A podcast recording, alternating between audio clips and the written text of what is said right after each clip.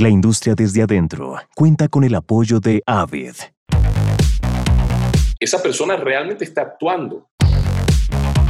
Porque la voz tiene movimiento. ¿Cómo están? Así es, Muy Nat. Buenas noches. Hola, Nat. Bienvenidos Hola, a la Nat. industria desde adentro.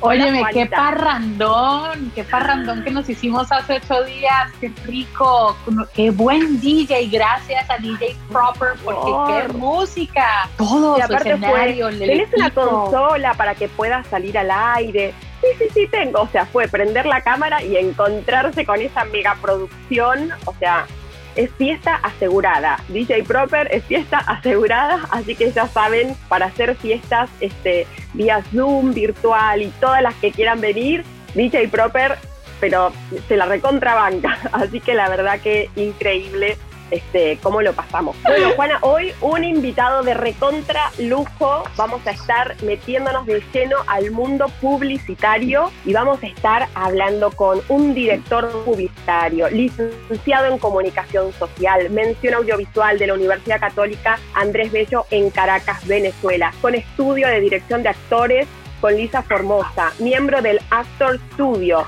quien es socio de la reconocida productora Whiskey Films, la cual tiene sedes en Ciudad de México, Bogotá, Los Ángeles, Quito, Panamá, Caracas, Lima y Madrid. ¡Wow! Hoy, desde Bogotá, le damos la bienvenida a Julio Alejandro Miguel, todo completo, también conocido como Julio Miguel. Buenas noches. Hola Julio, bienvenido. ¿Cómo están, hermano? La verdad es que yo, estaban ustedes hablando y yo no sabía de quién estaban hablando. Yo decía, yo Qué bueno sería conocerlo, no decías, ¿no? de cosas, no sé por dónde empezar. Pero bueno, un poco para que nos cuentes, este, ¿cómo ves vos la situación actual del mundo publicitario en este momento tan especial y particular que está viviendo el mundo entero? ¿Cómo le pegó al mundo de la publicidad? Bueno, lo que pasa es que le pega al mundo de la publicidad porque le pega a la economía. Y nosotros dependemos estrictamente de, de- de que se mueva la economía. Porque ¿qué hacemos? Pues somos gente que promociona productos que mueven una maquinaria económica, que es la maquinaria de los países. Al, para- al pararse los países, hay sectores que se imprimen muchísimo, como hay sectores que, por supuesto, en todas las crisis cris- eh, eh, crecen un montón. Entonces, pues hay, hay industrias que han crecido muchísimo, pero que suelen ser industrias que no hacían publicidad. Es decir, eh, difícilmente tú ves la publicidad de un alcohol, difícilmente ves publicidad de mascarillas, difícilmente ves publicidad de guantes de nitrilo o de látex. Entonces, ¿qué pasa? Esas industrias crecen un montón, pero eh, son industrias que no necesitan de publicidad. Y hay otras industrias que trabajan publicidad, eh, por ejemplo, grandes marcas que tienen que ver con alimentación, pero que en este momento, la verdad, no necesitan publicidad porque es que se está vendiendo todo lo que puedan vender. O sea, todo lo que sea básico se va, a vender. Entonces, hacen publicidad para mantenerse y la mayoría de las cosas que se están haciendo probablemente tengan que ver para las redes sociales, eh, porque necesitan mantener un contacto con el público y necesitan hablar de una manera diferente.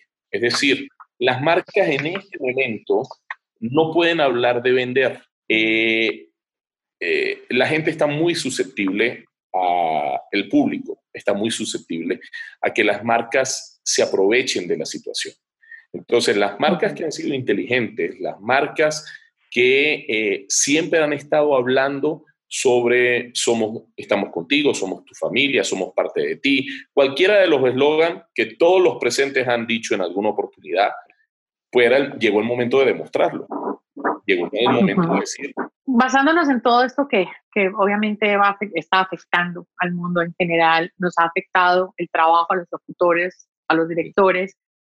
Tengo entendido que tú estás a la vanguardia de la creación de las nuevas políticas y nuevas, nuevos procedimientos en cuanto a la filmación. ¿Qué debemos esperar aquellos que trabajamos en la industria eh, de, de, estas nuevas políticas que se van a llevar a cabo cuando comience nuevamente la producción, cuando tengas que tener un crew, eh, cuando comience nuevamente la filmación, si se puede llamar. Eh, la verdad, todo lo que estamos haciendo ahora son cosas de planeación. Es decir, las cosas que, tanto de sentido común como de, lo que son estudios de cómo se debería trabajar, se están haciendo. ¿Por qué? Porque el único país que realmente ha abierto en Sudamérica para filmar es Uruguay. ¿okay? Es el único país que realmente está abriendo, lo tienen bastante controlado. También hay que recordar algo, Uruguay es un país de, si no me equivoco, no se vaya a ofender nadie, pero creo que son 3 millones de habitantes, con lo cual eh, seguramente sus índices de pobreza son menores a los del resto de la, de la región, pero no porque el índice sea mejor, sino porque la cantidad de gente es menor, dado que son 3 millones de habitantes, ¿ok? Entonces, ¿qué quiero decir con esto? Seguramente eh, ha sido para ellos, para el gobierno y para, la, y para la población más fácil controlar el tema del el virus, el contagio y todo lo que trae. Entonces, Uruguay hoy en día ya dio posibilidad de filmar, incluso de filmar en espacios públicos con ciertas regulaciones. Lo que yo he estado trabajando de los protocolos de seguridad de mi compañía ha sido observando un poco los protocolos de seguridad que han venido dándose en la región, pero responde, todo, todo responde un poco a eh, ensayo y error. ¿Qué estamos haciendo nosotros? Tratar de hacer de nuestro lado, como empresa, un protocolo de seguridad que nos permita minimizar el riesgo también. Es decir, tienes que hacer un crew mínimo, va, va a ir a una filmación estrictamente la persona que tenga algo que hacer en esa filmación, probablemente todo lo que sean, eh, lo mismo que se hacía de, ver en un video así, lo haremos de esta manera, es decir, hoy en día hay protocolos de streaming que pueden en directo las personas ver en su casa, incluso en otro país, lo que estamos filmando. Eh, eso es parte del protocolo. Eh, probablemente todo el equipo técnico tenga eh, bragas de antifluido para poder desinfectar constantemente, mascarillas, lentes, o sea, las cosas básicas y por supuesto mantener la distancia prudente, el gel en todos lados, desinfección de los sets de filmación cada dos, tres horas. hay, son una cantidad de medidas que se están tomando para que cuando se abra, por lo menos tener un protocolo y seguir una manera. Pero también existe que cada país va a poner sus necesidades, o sea, los países van a ir poniendo también sus propias leyes. Nuestro protocolo es un protocolo base que además nosotros siempre aclaramos que se tiene que atener a las leyes de cada país. ¿no? ¿Cuál es la tendencia que se viene de la locución después de tantos años eh, estar vos ligado al rubro publicitario? ¿Cómo ves la tendencia de la locución actual? Hay, hay cosas que se van a mantener, es decir, el otro día conversábamos y, a ver, eh, la persona que tiene que hacer la voz de Dios, pues siempre hará la voz de Dios. Pero eh, la tendencia cada día más es al tema un poco complicado de definir de la voz natural. Quiero que sea natural. Pero ¿qué es natural? Porque al final del camino natural sería como estoy hablando yo, ¿no? Y te podría decir la, la industria desde adentro. Y ya, no tiene ningún tono, no tiene ninguna entonación, en vez de decir la industria desde adentro. A ver, no todo lo puedes decir de esa manera. Y además después pasa algo, que me pasa también, por ejemplo, con los castings. Tú dices, no, quiero, el cliente dice, quiero gente natural y quiero una voz natural. Tú le llegas con gente natural de un casting y te dice, uy, no, pero yo quisiera una gente que por lo menos fuera un poco y con la voz te pasa lo mismo, porque al final del camino eh, hay, hay que tener intenciones. Y la voz natural no tiene intenciones, porque de la manera que estamos hablando aquí, pues no hay intenciones. Yo no te puedo decir lo que te estoy diciendo, diciendo entonces, Natalia, si estuviéramos en este momento, ah, no hay Cristo que hable así, pero tú necesitas para una pieza tener intenciones, porque hay cosas que hay que resaltar. ¿Qué sucede? Las piezas tienen, yo, yo siempre lo digo, o sea, el teatro, la, todo lo audiovisual necesita tener tres, tres actos. Y de repente es absurdo hablar de, tres actos en publicidad, pero ciertamente sí tienes tres momentos. ¿Y qué pasa? Son tres momentos en el cual, sobre todo en, en, los, en los comerciales que tienen locuciones completas, tienes un momento donde presentas un problema, un momento donde dices, esta es la solución a tu problema. Y un tercer momento donde tú refuerzas que esta es la solución a tu problema. Entonces, no lo puedes hablar como te estoy hablando yo a ti en este momento, por muy, muy natural que sea. Y me podrías decir, no, Julio, pero tienes un bonito tono de, de voz. Sí, pero no estoy haciendo hincapié en las tres, cuatro palabras que son necesarias para vender un producto. Entonces, lo natural tiene más que ver con el tono de voz que la gente se ha imaginado natural y que nos ha venido dado un poco por voces nuevas que de repente hay en la radio, que la gente escucha ciertos tonos, ciertas cosas, gente que de repente, y aquí te lo dirán los actores de, doblaje, eh, los actores de doblaje son gente que se prepara durante muchísimo tiempo, tú lo sabes, Nati. Este, las intenciones son importantísimas. Yo estuve en México, tuve eh, la oportunidad de estar en, varias grabaciones porque estaba participando en un documental y la, y la gente lo que no entiende es que cuando tú estás en una cabina de, una, de un actor de doblaje, esa persona realmente está actuando porque la voz tiene movimiento y la gente no lo entiende. ¿Qué tan difícil o qué tan bueno o qué tan malo puede ser llegar a trabajar con una voz que se conoce como la voz oficial de un producto? Tiene que ver un poco con cada una de las piezas, ¿ok? ¿Qué sucede? Desde el punto de vista del locutor, si eres locutor de marca, pues es una maravilla. Tienes un fee, pagan, Puedes perfectamente grabar de tu casa, hacer un montón de cosas, mandas 15 intenciones, no pasa nada, todo está bien, eso es un trabajo, ¿ah? no es una crítica. Digo, esas son cosas que serían maravilloso. Si yo como director pudiera asegurar tener un cliente durante tres años, que todo lo que haga el cliente me lo da a mí, pues también maravilloso como locutor. Después como director, pues ya depende un poco de la pieza. Hay piezas que cuando tú las, las visualizas, pues, mira, no sé, o sea, a, mí me pasa, cuando, cuando de pequeño leía Mafalda, pues para mí Mafalda tenía una voz. No, yo también. Sí, la sí. Y, Susanita y Miguelito. El día que le hicieron caricatura en televisión, me la mataron. Sí, mm, de acuerdo contigo. Me la mataron totalmente. ¿Qué pasa con los comerciales? Con los comerciales pasa exactamente igual. Si tienes la suerte que el locutor de marca es eh, un locutor que tiene la voz que estaba cercana a lo que tú pensabas cuando eh, propusiste, visualizaste la idea, pues estás del otro lado, no hay problema, y está del otro lado el cliente, está del otro lado tú, está del, lado, todo, del otro lado todo el mundo, porque pues sí, el, el, el balón cayó ahí y perfecto. Pero si tú cuando visualizaste dijiste, mira, yo aquí pondría una voz más juvenil, pondría una voz más eh, madura, pondría en vez de un hombre una mujer, pues ahí cagaste, porque es muy difícil, o sea, tienes que hacer una muy gran pieza y ahí ya no entran ni piezas promocionales, ahí ya no entran piezas que son para venta, ahí no entra en lo absoluto una pieza de esas que son, mira, no es que esto es por tres meses y ya sale del aire, no. O sea, la oportunidad que tú tienes de buscar un locutor diferente a un locutor de marca son en las piezas que son piezas de imagen. Entonces tú puedes ¿Qué sería decir... una pieza de imagen? Una pieza de imagen es cuando tú no, no estás vendiendo un producto en específico, sino que tú hablas de tu marca.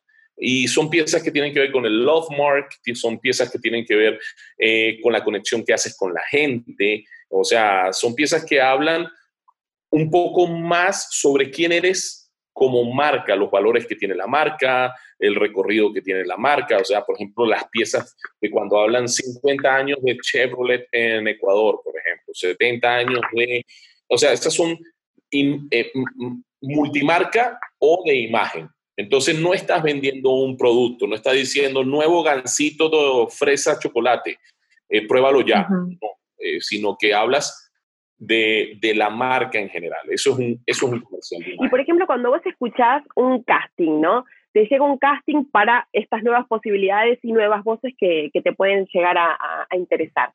¿Qué es lo que vos decís, ay, me gustó este, entre las opciones que, que, te, que te ofrecen?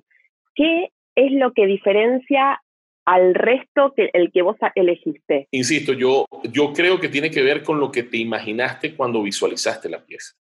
O sea, eh, sin duda alguna, las piezas te deben conectar, las voces te tienen que conectar con la emoción, con los sentimientos. ¿okay? No tanto la voz bonita, sino qué es lo que te llega. Exactamente.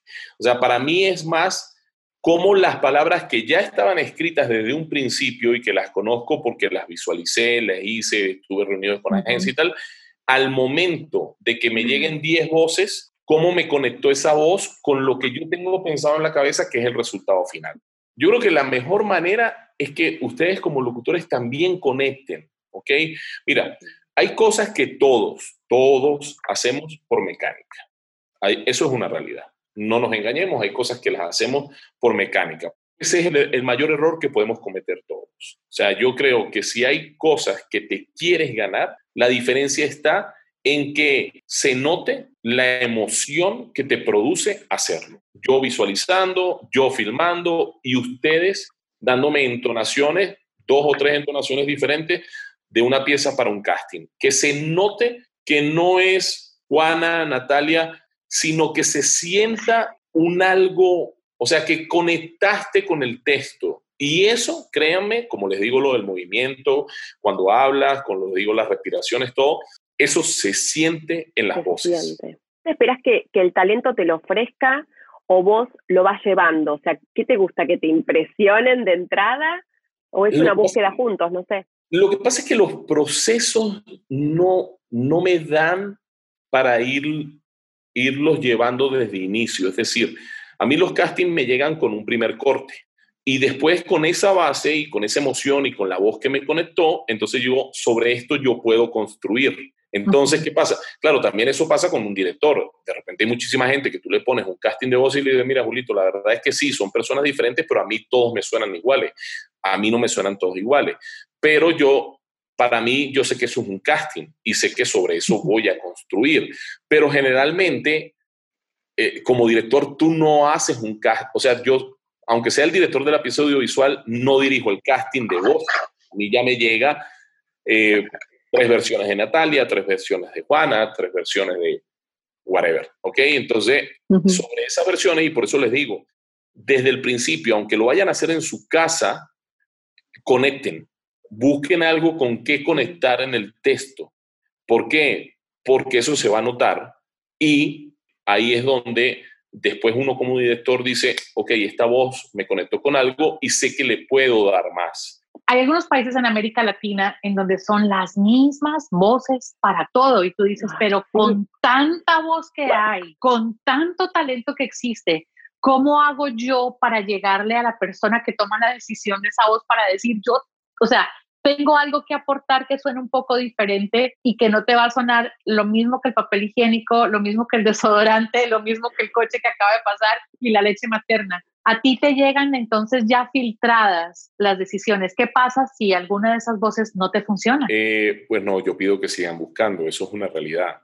O sea, eh, si a mí me llegan 10 voces y las voces no me gustan, pues sí, yo pido más casting. Porque es que cuando yo estoy haciendo un comercial de bebé, de beauty, de lo que sea, y si al cliente no le gusta la modelo, pues me pide más casting. Y puede estar a dos días para filmar. Y me dicen, pues no me gusta ninguna, tengo que buscar. Entonces, pues lo mismo. Yo creo que, yo creo que eh, todo aquel que esté en el proceso de seleccionar una voz, eh, si hay algo que no le termina de convencer, está en su total derecho de pedir más casting. Ahora, ¿qué sucede? yo, a mí me llega, eh, a mí me llegan las sugerencias, o sea, yo pido a las casas de audio que nos hagan un casting y entonces, según el brief que yo di, pues me llegan voces. Pero está en mí no quedarme con esas voces nada más. Si yo creo que no es la voz adecuada, pues lo tengo que pedir. Lo que sí les digo es que hay que, o sea, sí hay que hacer mucho casting. E, insisto, hay que, ah, tienen que hacer ustedes tanto casting como hacen los modelos casting, como hago yo visualizaciones. El promedio, a ver, te lo pongo de esta manera. Yo puedo, si yo visualizo, visualizo 10 comerciales, me gano 2, 3. Eh, si, eres, si, si, está, si eres el director del momento, te ganarás 4 o 5. Es decir, los porcentajes son bajos. Entonces, ¿qué pasa? Hay que ir a mucho casting. Y como todo en la vida, y como se lo digo a todo el mundo, pues las relaciones públicas cuentan y hay que hacerlas cuando no se necesitan. ¿Por qué dejarías vos de llamar a un locutor? hay una sola razón por la cual yo dejaría de llamar a cualquier persona para trabajar, la actitud. ¿Cuál ha sido tu experiencia con aquellas personas que se dedican a ser youtubers o que han encontrado la fama o que porque algunos sí lo han trabajado y lo han trabajado muy bien, han llegado a sus seguidores, como por ejemplo nosotros que ya vamos a llegar a los 1500 en algún momento, pero no, hablando en serio, eh, talentos que tienen sus, sus, YouTubes, que tienen sus influencing uh, postings en Instagram, en diferentes redes sociales, pero que quieren hacer la transición o que piden esas voces porque son las, las voces del momento. Como director y como creador, ¿cómo ha sido esa experiencia? A ver, Juana, eh, sucede algo. Evidentemente los youtubers, los tiktokeros, eh, la gente que hace todo este tipo de cosas, eh, no, tiene, no tiene la facilidad de palabra y de retención que tienen, por supuesto, los locutores o que tienen mucho, mucho más en, en algunos casos los actores de doblaje. Es decir, ¿qué sucede con los youtubers? La gente dice, eh, o, con cualquier persona que venga de este, de este, de este tema. Eh, eh, ¿Qué sucede? si ustedes ven un programa de un youtuber o son programas donde el personaje no aparece, que son, por ejemplo, los que hacen críticas de películas, recomendaciones de cómics o ese tipo de cosas, o de los que hablan a cámara. De los que hablan a cámara van a ver que todo el tiempo las imágenes son, son cortadas, cortadas, cortadas, cortadas. Hay corte, corte, corte, corte, corte, corte, corte, corte, corte, corte. ¿Por qué? Porque, o sea, construyen una idea, pero la construyen a través de un montón de cortes de cosas que dijeron que no funcionaron y las tuvieron que hacer. Y así no funciona nuestro trabajo, ¿no? Así, así no funciona nuestro trabajo. Lo puedo entender, porque seguramente hay mucha gente con talento, o sea, no se malinterprete. Sí creo en que haya gente con talento, porque si hay ponle tú 100 mil influencers, coño, que el 10% tengan talento, pues es muy viable. ¿Por qué no? Claro que sí. Así es. Eh, y hablando un poco de la creatividad, ¿no? Eh, ¿Cómo ves, em, o al menos los estereotipos, ¿no? Que se dicen, bueno, ¿qué transmite una voz femenina? ¿Qué transmite una voz masculina? Eso por un lado. Nos estamos metiendo en terreno, ¿no? Pero bueno, y también, eh, ¿cómo ves la proporción entre locuciones para hombres y para mujeres? yo, yo no siento que haya realmente un desbalance, pero insisto, es mi experiencia. No está marcada la diferencia ahora en, en, Colombia. Trabajé en México, en, México también lo vi bastante equilibrado y yo creo que el tema de, de qué voz es para la marca tiene que ver más con los cambios de la marca. Es decir, el otro día conversábamos hmm. sobre, hay segmentos que le hablan a los hombres por naturaleza, ¿ok? Le hablan a los hombres por naturaleza eh, porque se piensa que es un segmento en el cual el hombre está más interesado, eh, interesado como hay otros segmentos en los que le hablan a las mujeres por naturaleza. Y yo lo que creo es que en la medida que esas marcas exploren mercados diferentes, y el caso que dábamos el otro día cuando conversábamos me parece que es perfecto. O sea, el día que BMW le hable a una mujer para comprarse un BMW o una camioneta, o me voy a tener una Toyota o me voy a tener una Nissan, pero no me voy a tener una Chevrolet Movivan que parece un huevo acostado. No lo voy a poder para nada. Y voy a tener mi BMW o mi Radford llena de galletas, de tetero, de juguete de niño, igual que una Movie Van, pero la Movie Van no me representa.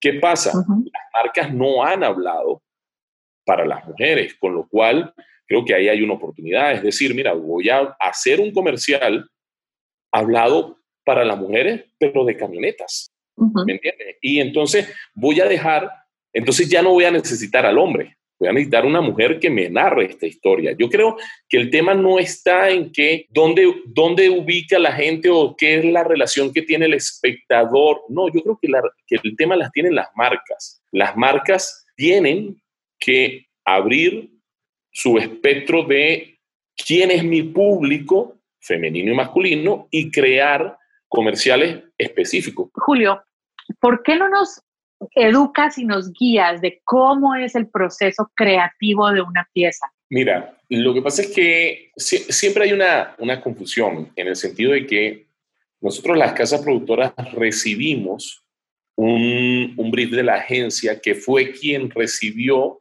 las necesidades del cliente. ¿ok? okay.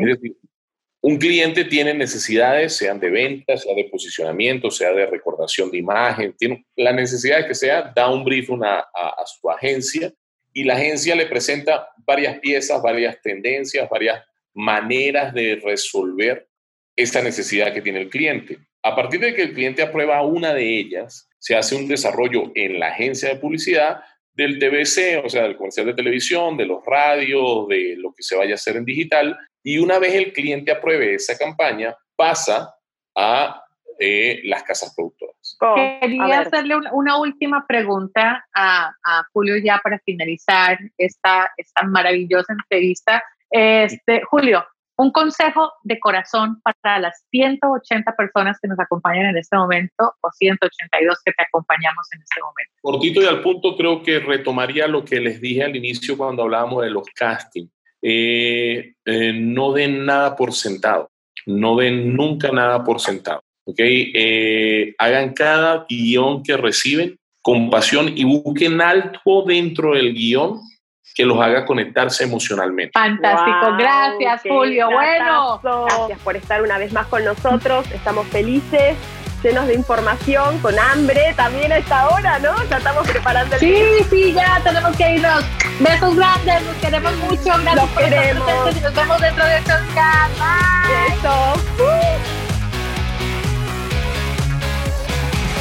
La industria desde adentro cuenta con el apoyo de Avid.